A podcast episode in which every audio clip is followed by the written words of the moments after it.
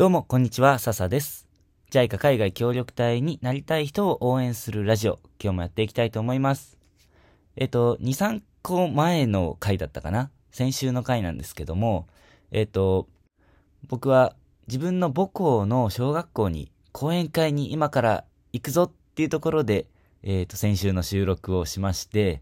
で、それも無事に終わってきました。あのね、すごいいい経験になりました。なかなか自分の経験を自分の後輩たち、母校の生徒たち、児童たちっていうのに話す機会ってなかなかもらえないじゃないですか。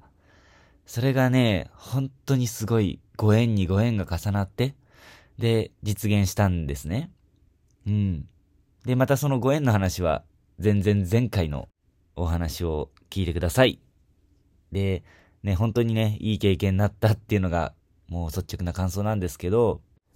それと同時にね、すごくたくさん勉強できたことが多かったです。あの、去年、すごく幸いなことに、これもいろんなご縁で、オンラインで講演会っていうのをたくさんさせてもらったんですね。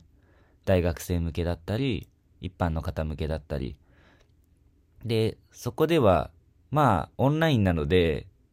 こっちが喋っていたら、うんと、誰かしらが反応をしてくれたり、質問もくれたりするんですけど、これがね、いざ、うんと、実際の人たちを目の前にすると、あ、なんか、飽きてきてるなとか、集中力切れてきてるなみたいなのが、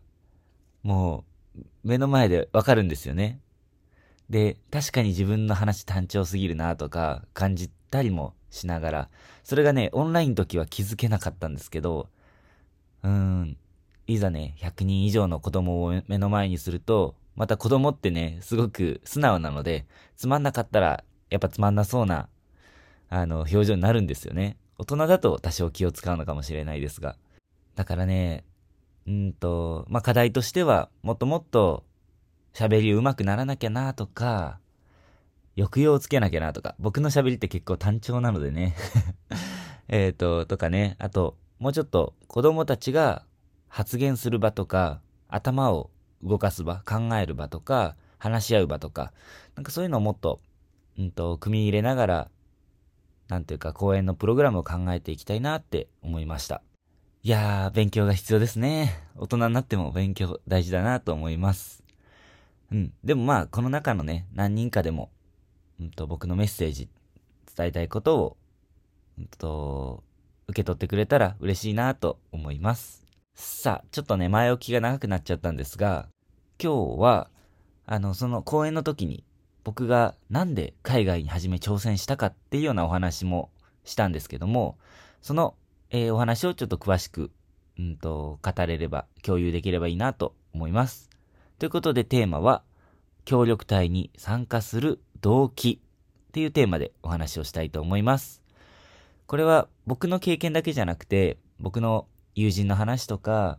うんと、まあ、一般的な話も含めていろいろと皆さんに今日はお話しできればいいなと思います。はい。まずね、僕の自分の経験の話をしたいと思うんですが、僕は学生の時に、あの、バックバッカーとか、あとボランティアプログラムとか、あとスタディツアーとかで海外に行くのにハマって、初めて行ったのは22歳の時で、ちょっと海外にハマる人からしたら遅いんですけども、あのそれで海外に学生の頃にハマりまして、で、その中で海外協力隊の人たちともお話をする機会っていうのが何回かあったんですね。で、そういうのがきっかけで、あ、協力隊、こんな道もあるんだなとか、こういう働き方っていうのも、うんと考えていいんだなとか、うんと、まあそんなことを思いまして、で、えっ、と、まあ将来の一つの選択肢として、いつか行けたらいいなぁなんて思ってはいたんですが、やっぱり一歩踏み出せずに先生になろうとしました。まあ先生っていうのもね、僕がずっと夢を見て思い思い描いていた将来の夢だったので、あの、それは全然悪いことじゃないんですけども、ただ、先生を目指していって、で、一生懸命勉強したんですけども、先生になるための試験、あの、教員採用試験って言うんですけど、それに落ちてしまったんですね。うん。で、まあ、落ちたら、普通は、えっ、と、臨時講師っていう形で、来年、えー卒業してら、卒業してから1年間、えっ、と、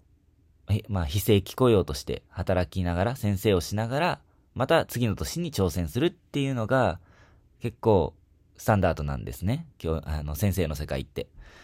で、それで7回とか10回とか挑戦する、挑戦してやっと受かる人もいますし、まあ、一発で受かる人もいますし、様々なんですけども、そういうのが当たり前の世界で、僕は来年もう一回挑戦するの、なんか全然モチベーション上がんないなーなんて思いまして、うん、多分海外に挑戦したかったんでしょうね。それで協力隊は無事に受かりました。だからね、あの、まあ、かっこよく言うと、僕は海外で挑戦したかった。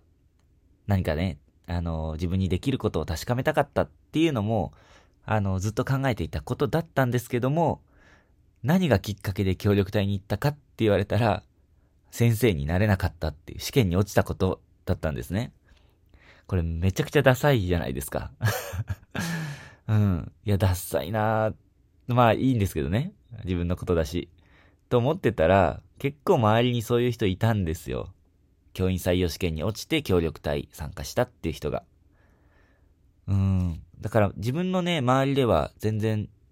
そういう人いなかったですけど、本当にね、場所が変われば常識が変わるっていうのは本当にあるなと思って、海外に行ったら日本の常識が通じないように、僕の周りの先生目指してた人の中では全然そういう人いなかったけど、いざ協力隊に参加したら、周りはそういう人たちもたくさんいたし、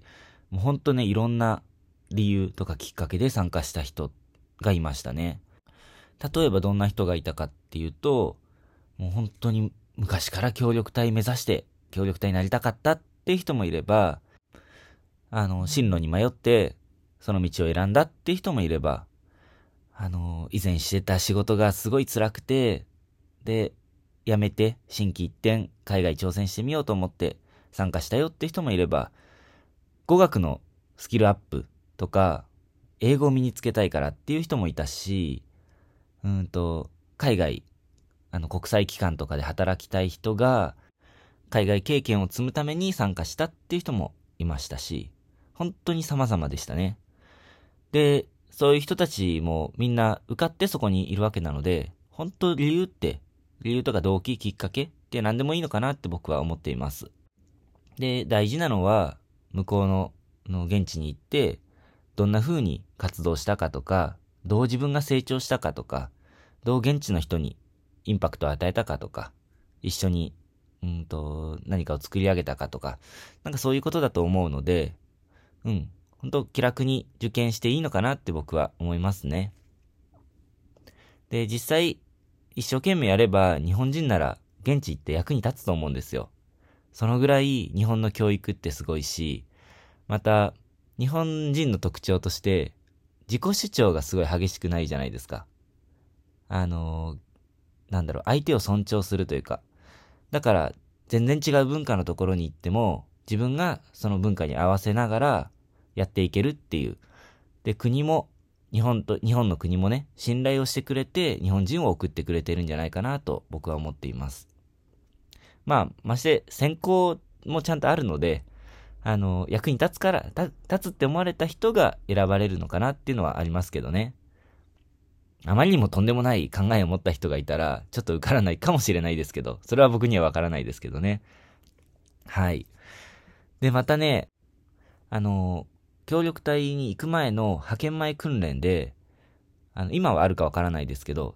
の、いろいろと勉強する講座っていうのがありまして、で、その中で、ボランティアって何っていう話があったんですよ。そういうテーマで考える会。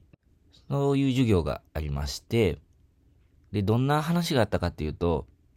うんと、例えば、地域の廃品回収のお手伝いはボランティアかとか、じゃあそれをお金で、お金もらってやったらどうなの？とか、あの、震災の時の炊き出しをやるのは、えっ、と、ボランティアか。じゃあ、協力隊はボランティアか、みたいな。そんな話だったと思うんですけど、それをね、分類していくっていうのかな？どこまでがボランティアでどこまでがボランティアじゃないのかっていうのを、まあこれは答えがない話だと思うんですが、自分の中である程度イメージを持つっていうような話だったかなと確か思います。うん。で、その中で僕は、あの、お金のために物事をしなかったら、お金のためにやるんじゃなくて、誰かのためにとか、何かを改善するために、えー、やるっていうのは、たとえお金をもらったとしても、それはボランティアなのかなって僕は思いました。それはもう人それぞれだと思うんです。その考え方は。ただね、そうやって本当にそのボランティアに対する考えが人それぞれなのと同じように、なんで協力隊に参加するのっていう理由も本当にみんなそれぞれでいいと思うんですよね。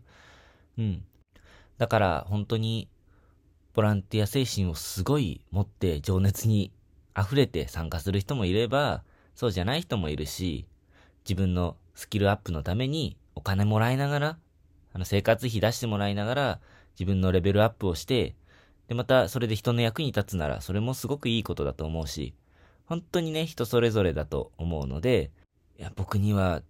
ボランティアなんてそんな熱い思いは持ってないよっていう人でも、全然問題なく参加していいんじゃないかなって僕は思いますね。はい。何かの参考になれば幸いです。ということでね、これに関してはね、結構いろんなご意見とかあるんじゃないかなと思うんですが、あくまでこれは僕の個人的な意見なので、あの、あんまり批判はしないでいただきたいです。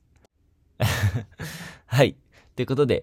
今日はここまでになります。最後まで聞いてくださってありがとうございました。もし、あの、ご質問などなどありましたら、Twitter のメッセージで送ってもらえると嬉しいです。それじゃあ、またねー。